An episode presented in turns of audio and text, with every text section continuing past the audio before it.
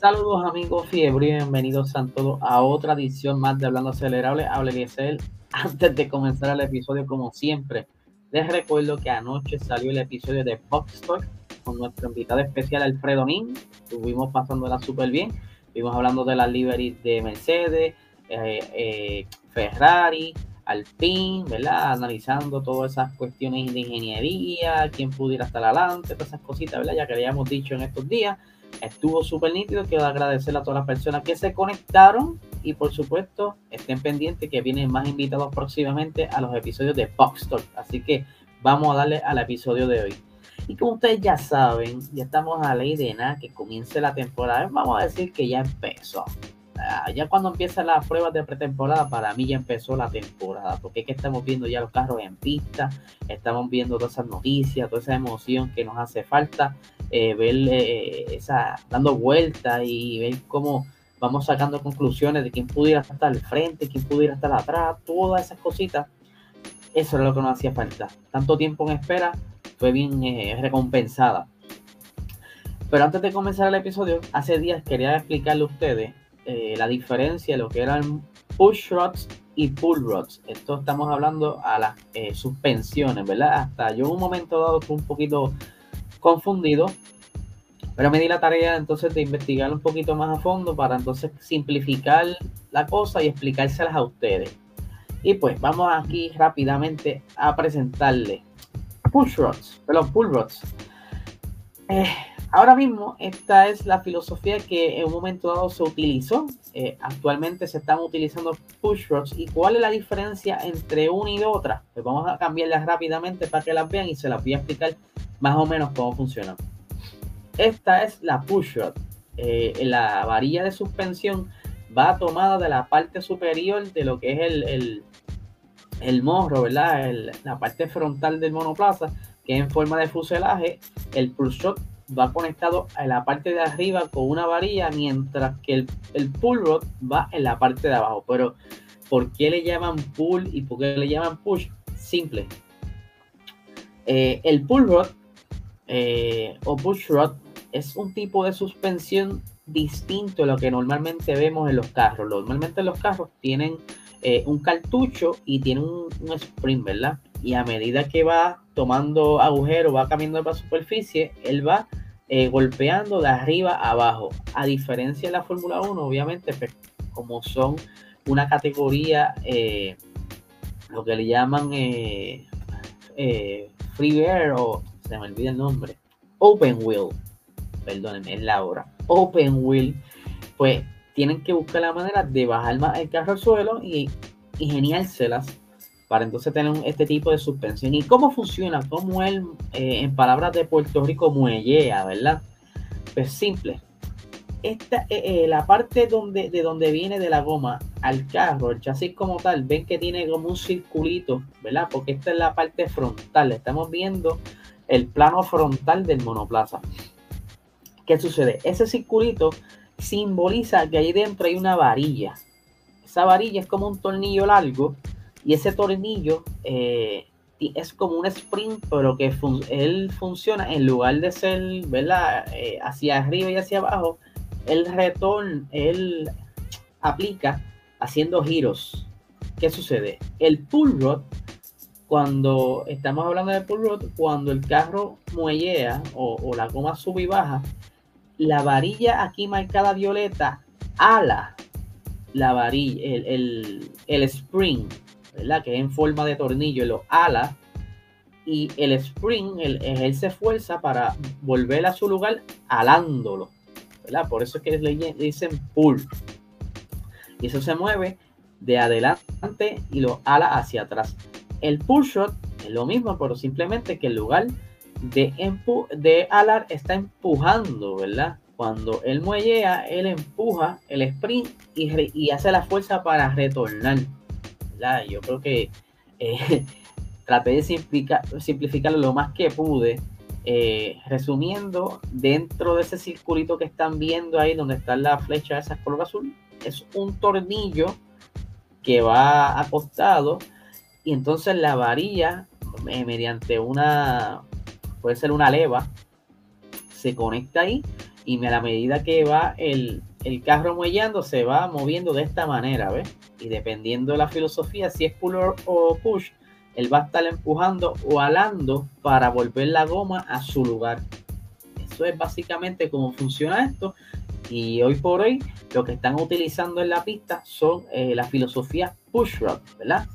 Y espero que hasta ahí, si tienen alguna duda, confianza, lo pueden dejar aquí en los comentarios o pueden escribirme a través de las, eh, redes sociales, Instagram, que ya muchas las personas han tomado la, confianza de hacerme acercamiento y yo con mucho gusto les contesto. Pero vamos a pasar a lo del día de hoy. Hoy por fin pudimos ver el monoplaza de Red Bull en pista. Hoy comenzaron las pruebas de pretemporada y el señor Max Verstappen, ¿verdad? Utilizando ese número uno en el carro por primera vez durante el día de hoy, sacan por fin ese monoplaza a la pista. Ya vemos ahí los, los auspicios nuevos de Cristo, que es Vivid.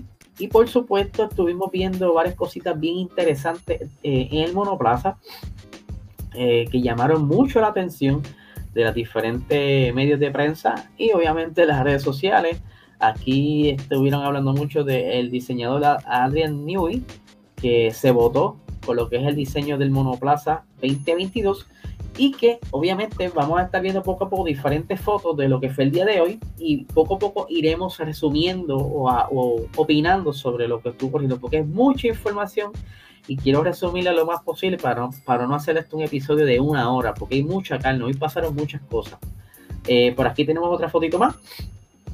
Aquí estuvimos viendo el Ferrari, el Ferrari la pista, el F175, y quiero hacer una pausa y explicar qué significa el embeleco de alambre, las parrillas esas que aparecen en barbecue, que me estuvieron también haciendo el acercamiento durante el día de hoy a través de las redes sociales y les explico qué rayos son esas parrillas. Esas parrillas tienen unos sensores y esos sensores se encargan de medir el flujo, ¿verdad? El viento. Eso va recibiendo información del viento.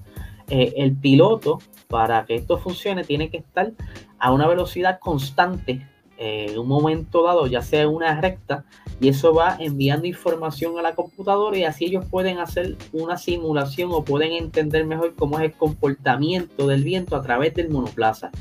Eh, pudimos ver eh, este tipo de parrilla en la parte trasera, como también la podemos ver en la parte frontal, como lo estuvo haciendo el día de hoy el, el, el, FW, el FW40 de Williams. Eh, es una herramienta muy común y bastante antigua que es muy eficiente y la utilizan los diferentes equipos para entonces medir eh, y analizar cómo está haciendo ese, ese funcionamiento aerodinámico en el monoplaza y así entonces hacer predicciones y hacer correcciones en el diseño para entonces ya estar preparado de cara al primer gran premio de la temporada. No necesariamente lo utilizan eh, durante las pruebas de pretemporada, también hemos visto que lo utilizan mucho en los primeros grandes premios, cuando están en las pruebas, eh, en las primeras prácticas libres. Suelen utilizar esto, también lo utilizan cuando están por eh, hacer un upgrade aerodinámico o cuando están probando algún tipo de upgrade aerodinámico. Sabes que es bien común ver esto y muchas personas me, ¿verdad? digo no muchas, varias personas se me, se me acercaron preguntándome qué rayo era. Pues básicamente eso es un instrumento para medir el flujo del aire a través del monoplaza y así ver cómo se comporta eh, la aerodinámica y ver si están bien o están mal, si hay que corregir o si o si hay que aplaudir lo que hicieron.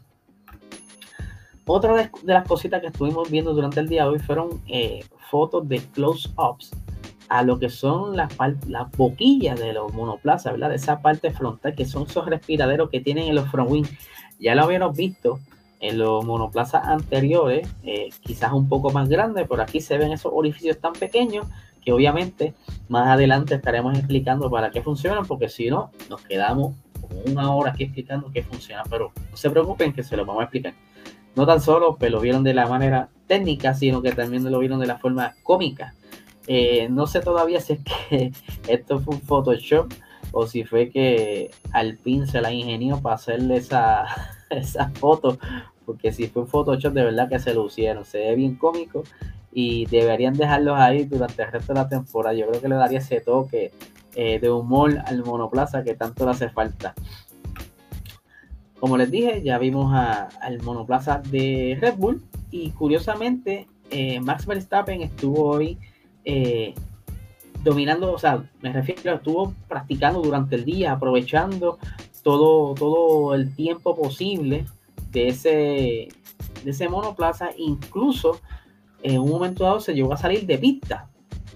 Obviamente es normal que los días así que estén probando y más cuando es un monoplaza totalmente distinto, que quizás se pasen de frenada y caigan un poquito en la grava, pero vamos a, leer aquí las expresiones del señor Max Verstappen, el actual campeón de la Fórmula 1. Dice, el monoplaza es completamente diferente. Fue la primera conclusión provisional. Eh, eh, creo que el, el RB18 tiene buena pinta, pero por supuesto lo más importante es que sea rápido, que es lo que esperamos. Eh, por aquí tengo más, el, el, chico aquí abundando, dice, hoy se trataba de dar muchas vueltas, acostumbrarse al monoplaza y hacerse una idea de cómo se comporta. Eh, todo ha funcionado muy bien, así que ha sido un buen comienzo. Van Verstappen, ¿verdad? Pues estuvo dando varias vueltas durante el día de hoy, quiso aprovechar el máximo posible. Y por aquí tengo, ¿verdad? Eh, estas expresiones fueron de el señor Christian Horner, dice, eh, ha sido una temporada de, eh, ha sido una temporada de descanso muy corta por eso es genial volver, volver a la pista y ver el número uno en el monoplaza. Hace mucho tiempo que no está en un monoplaza de Fórmula 1 y es nuestro objetivo eh, mantenerlo de esa manera. Eh, Max sintió que el monoplaza era bueno de conducir, así que fue una primera mañana positiva. Eh, ver, perdón, va a ser un buen año para Checo, ya que está familiarizado con el equipo, ahora con el segundo año con nosotros.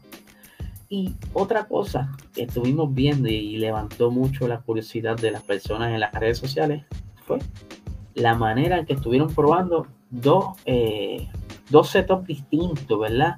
Como bien estuvimos hablando durante uno de los episodios de Boxer, que estábamos haciendo referencia hacia lo que era la, el sistema de branquia de la Aston Martin, que yo eh, en un momento le mencioné a Luis en el episodio de, mira, mano, estas partes a los laterales, esto se desmonta y lo más probable ellos tienen otras configuraciones con menos orificios o sin orificios. Y aquí pudimos ver un ejemplo que estuvo probando el día de hoy eh, Red Bull. Eh, primero estuvo corriendo con un, un setup, ¿verdad? Eh, totalmente sin branquia. Y más adelante, durante la, la, segunda parte del día de las pruebas de hoy, estuvieron entonces probando ese sistema de branquia, aunque es uno distinto a todos los demás, cada uno va a tratar de ventilar el monoplaza según sea la necesidad del diseño, y así ya estuvieron probando este tipo, ¿verdad? De, de, de, respiradero para las partes del motor, ¿verdad? Ventilación para, dependiendo las condiciones de las temperaturas de la pista, ellos saben si necesitan, tenerlo tan frío o sí que en un lugar que esté muy caluroso, por decirlo así, una pista en Medio Oriente, quizás Arabia, eh, eh, Abu Dhabi, o maybe si es que algún día lo traen Malasia, ¿verdad? Esos circuitos donde normalmente hace mucha calor, pues tienden a, quizás van a, tener, a tender a utilizar este tipo de eh, concepto, ¿verdad? O setup. Otra de las cosas que estuvimos viendo el día de hoy fue esa parte donde están los respiraderos de ese Red Bull que todo el mundo se quedó como que wow.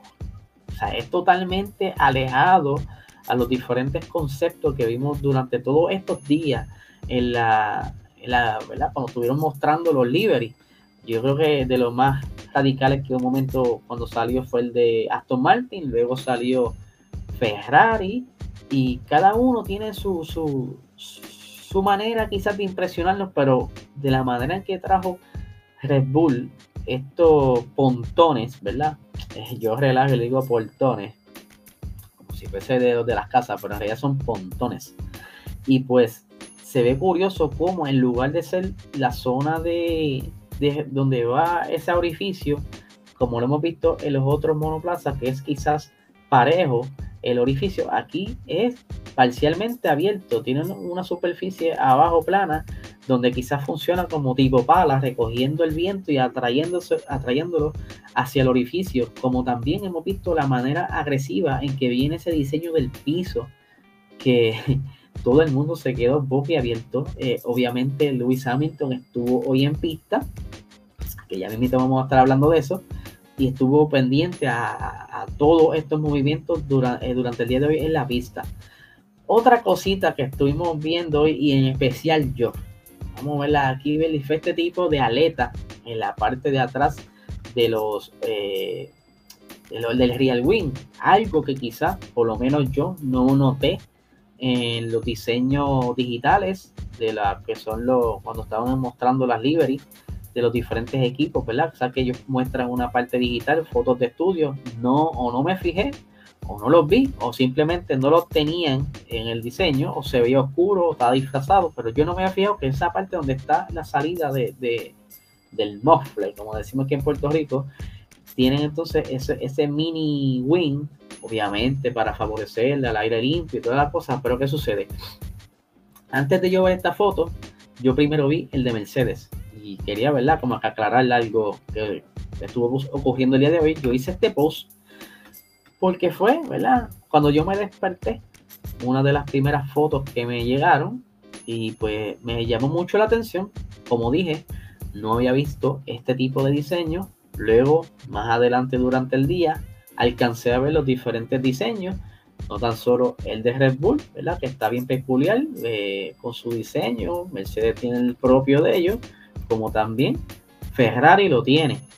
Bien lo aclaré en el post, que luego lo, revisité y yo le edité, mira, a primera instancia cuando vi este diseño había sido el único, luego eh, estoy viendo los demás que tienen esto y aparentemente va a ser algo común en los monoplazas. Obviamente cada uno con su estilo único, pero los van a tener. Así que no es que no es que salí de bruto ni nada. Como todo, yo no soy un experto. Lo, aclaro, yo no soy un experto en esto, no soy un analista, a mí no me pagan. Eh, simplemente yo pues, voy recogiendo la información y se la voy resumiendo a ustedes, ¿verdad? Porque eso es lo que me gusta, llevarle la información lo más simple posible a ustedes. Eh, volviendo, ¿verdad? Ferrari, como bien dije, también tiene ese estilo en la parte trasera y pues eh, nos llamó mucho la atención y, curiosamente durante el día de hoy Charles Leclerc estuvo haciendo uno de los mejores tiempos en pista aunque él mismo dice que no se deben confiar de estos tiempos. Y por aquí tengo las expresiones de Charles Leclerc que dice lo siguiente. Eh, ah, que las tengo, disculpen. Hemos completado todas las pruebas que queríamos y, hemos llevado a cabo nuestro programa completo sin problema lo cual es bueno para un monoplaza nuevo. Estoy deseando volver a la pista mañana. La sensación inicial no es mala, pero no hay que dejarse llevar por los tiempos de hoy, ya que aún es muy temprano y todo el mundo sigue ocultando su verdadero desempeño. Es imposible tener una imagen clara todavía, así que tenemos que mantenernos concentrados y seguir trabajando duro. Hemos dado muchas vueltas, más que cualquier otro equipo hoy, y eso es algo positivo que vamos a aprovechar. Eh, por ahí, ¿verdad? Eh, Sainz hizo sus 73 vueltas también y dice lo siguiente, eh, todavía nos queda mucho trabajo por hacer, pero hoy hemos, ya hemos podido empezar a notar algunas diferencias con respecto al año pasado, aunque en términos de acostumbrarnos no creo que vaya a tardar demasiado. Seguro que las últimas décimas serán difíciles de encontrar, por eso es lo interesante. De todos modos, eh, ese no es el objetivo aquí en Barcelona, ya que todavía tenemos más pruebas antes de la primera carrera. Este fue el primer, un buen primer día y estoy deseando que sea mañana. Eso es verdad, ya vieron ahí la parte de Ferrari que estuvieron hoy dando muchas vueltas y que lucieron muy bien, de verdad el monoplaza se ve súper chulo eh, luce mucho mejor en el sol que en un estudio. Y como bien lo he dicho, es de lo más bonito entre este y Aston Martin. Para mí. Y como bien dije, el señor Obi-Wan, perdón, Lewis Hamilton estuvo hoy en pista. Obviamente no se iba a perder la acción, aunque a él no le tocaba hoy correr, según tengo entendido. Le toca mañana. Eh, el día de hoy estuvo corriendo George Russell.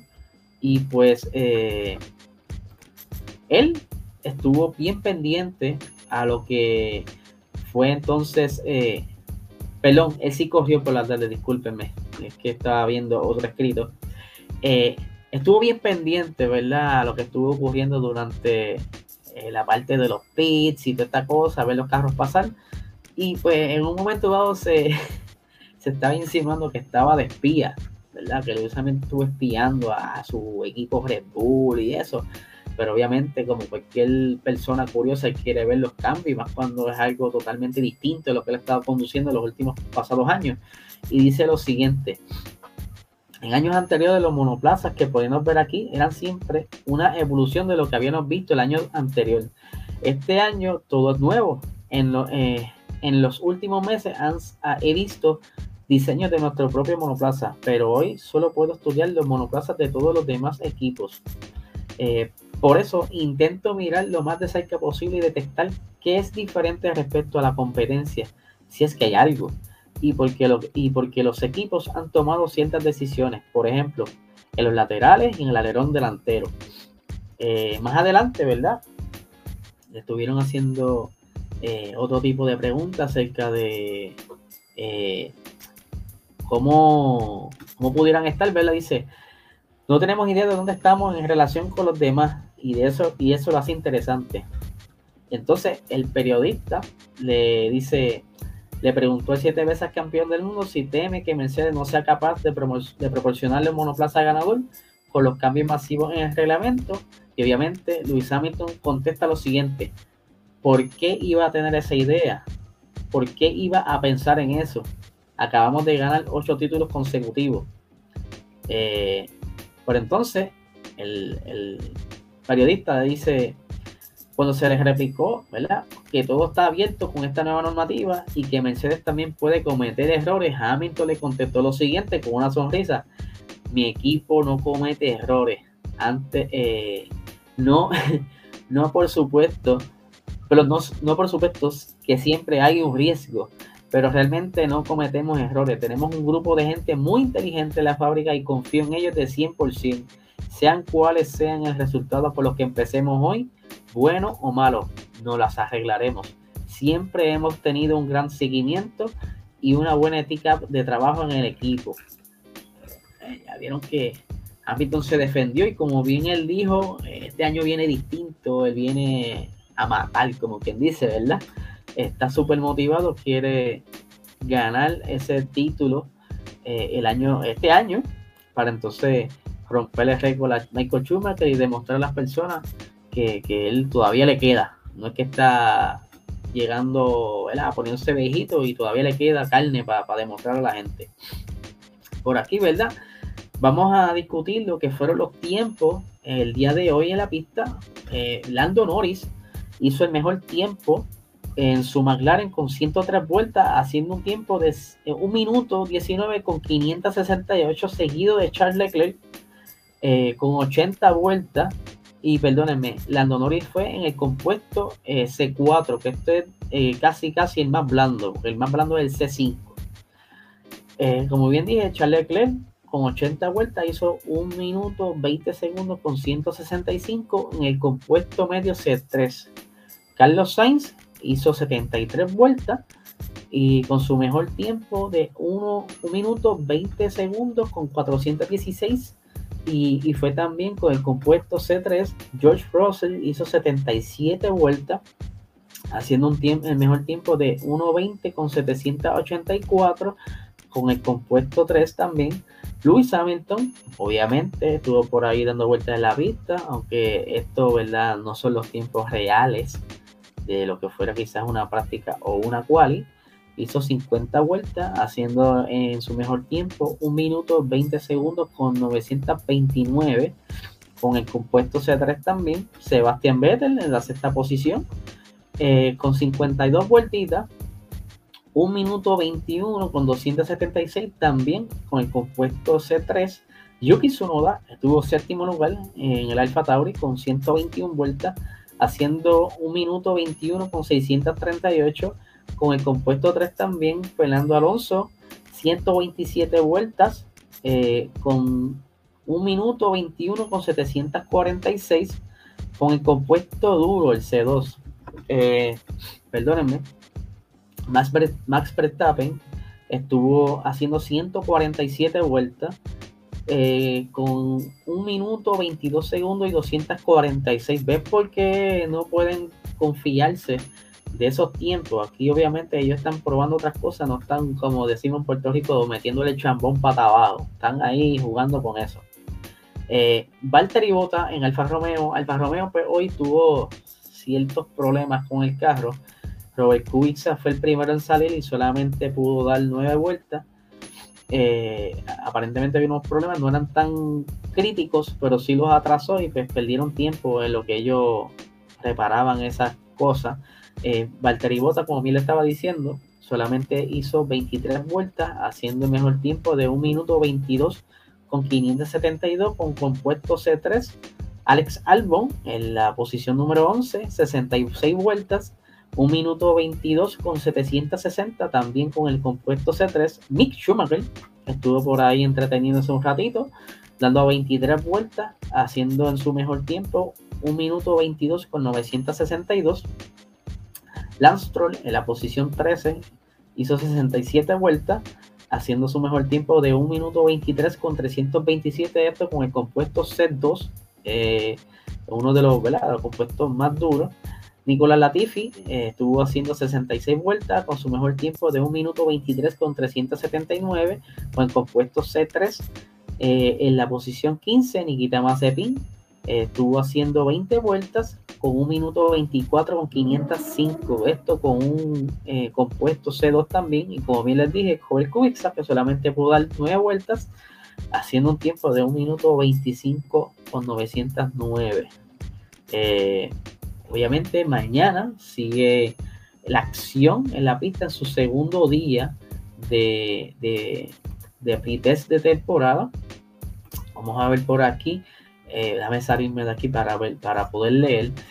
Eh, aquí tenemos el itinerario del día 24 de febrero, durante, cuando Lance Troll estará cogiendo por la mañana, Sebastián Vettel en la tarde, eh, Mick Schumacher en el Haas va a estar corriendo por la mañana, por la mañana Nikita Mazepin por la tarde, Williams estará corriendo Alex Albon por la mañana y Nicolás Latifi por la tarde.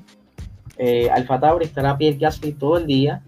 Alfa Romeo estará entonces Valtteri Bottas por la mañana y Juan Yu Show por la tarde. En Red Bull estará Sergio Pérez todo el día. En Mercedes todavía eh, no han dicho cómo va a ser el orden, pero lo más probable, eh, todavía le queda a cada uno un día completo, así que mañana puede ser que esté Luis todo el día, como esté George Russell todo el día. Eso será una decisión interna, todavía no tenemos ¿verdad? aquí detalles de cómo será el juego, pero sí sabemos que entonces Fernando Alonso ya estuvo el día de hoy completo, mañana va a estar Esteban con todo el día. McLaren, mañana, hoy estuvo Landonis todo el día, todavía tampoco no se sabe si van a eh, si mañana va a estar Daniel Ricciardo por ahí haciendo acción, pero ¿verdad? En, la, tabla que conseguimos no, no tenemos esa información. De igual manera con Ferrari, parece que van a jugar ¿verdad? dependiendo de las necesidades. Y, ¿verdad? Pero por lo menos la gran mayoría está pautado para mañana. Y también el viernes, ¿verdad? Ya estaremos discutiéndolo mañana, eh, repasándolo. Y si hay algún cambio, eh, obviamente recalcándolo. Y pues eh, otra cosita que vemos por aquí, recordarles que la segunda sesión de pretemporada va a ser entonces el jueves, viernes y sábado, el día 10, 11 y 12 de marzo, allá en Bahrein. Y pues, eh, donde quizás vamos a ver un poquito más de acción a lo que estuvieron viendo hoy, quizás algunas cosas más distintas, algunos cambios, algunos monoplazas, quizás con cosas que no les funcionaron. Obviamente no todo lo que estén probando necesariamente les va a funcionar. Obviamente pues, ellos tienen todo esto calculado. Ellos traen diferentes setups para entonces ver cuál es el mejor que les funciona y ir desarrollando entonces lo que pudo haber sido un posible, una posible buena pieza, por decirlo así. Eh, la desarrollan, toman la data y la desarrollan para que sea más adelante ser parte de un upgrade aerodinámico o simplemente están dando vueltas con algún setup para engañar a la escudería, a otra escudería y que ellos crean entonces que eso es lo que van a estar utilizando porque eso se ha dado en otras ocasiones en el pasado. Así que nada gente, mañana volvemos con el resumen de lo que fue el segundo día de práctica y entre las noticias que te saliendo durante el día. Así que nada gente, que tengan un excelente día.